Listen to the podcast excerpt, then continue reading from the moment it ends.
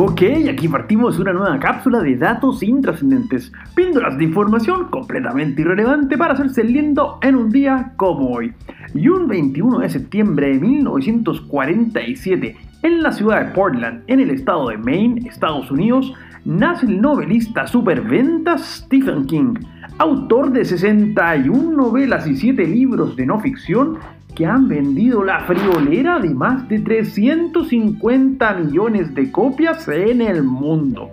Y pese a que los críticos y académicos desprecian al bueno de Stephen por considerarlo muy comercial, la verdad es que un autor que logra conectar con tanta gente algo debe estar haciendo bien como lo estaba haciendo hasta entonces el presidente ruso Boris Yeltsin con una serie de reformas que le entregaban libertad a Rusia y abrían los mercados, pero que incomodaba mucho a los políticos que veían amenazada su cuota de poder, por lo que empezaron a bloquearle todos sus proyectos y que desencadenó en que un día como hoy pero de 1993 el propio Yeltsin se enfrentara al Parlamento y lo terminara disolviendo en una crisis que duraría hasta el 5 de octubre de ese año y que terminaría con unas nuevas elecciones parlamentarias e incluso un referéndum por una nueva constitución.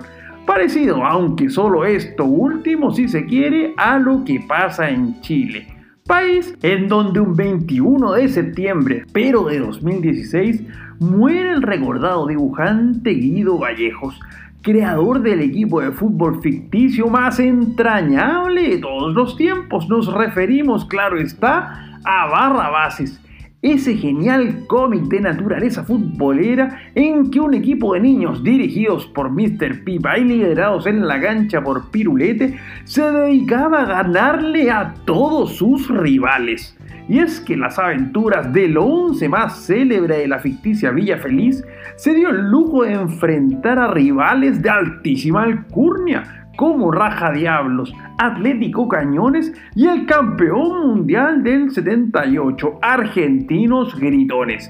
Y siempre fue capaz de superarlos a todos. Y bueno, digamos que eso debiera ser lo esperable de todo equipo chileno que en la banca tenga sentado al nueve titular de la selección brasileña, el queridísimo Palmatoria.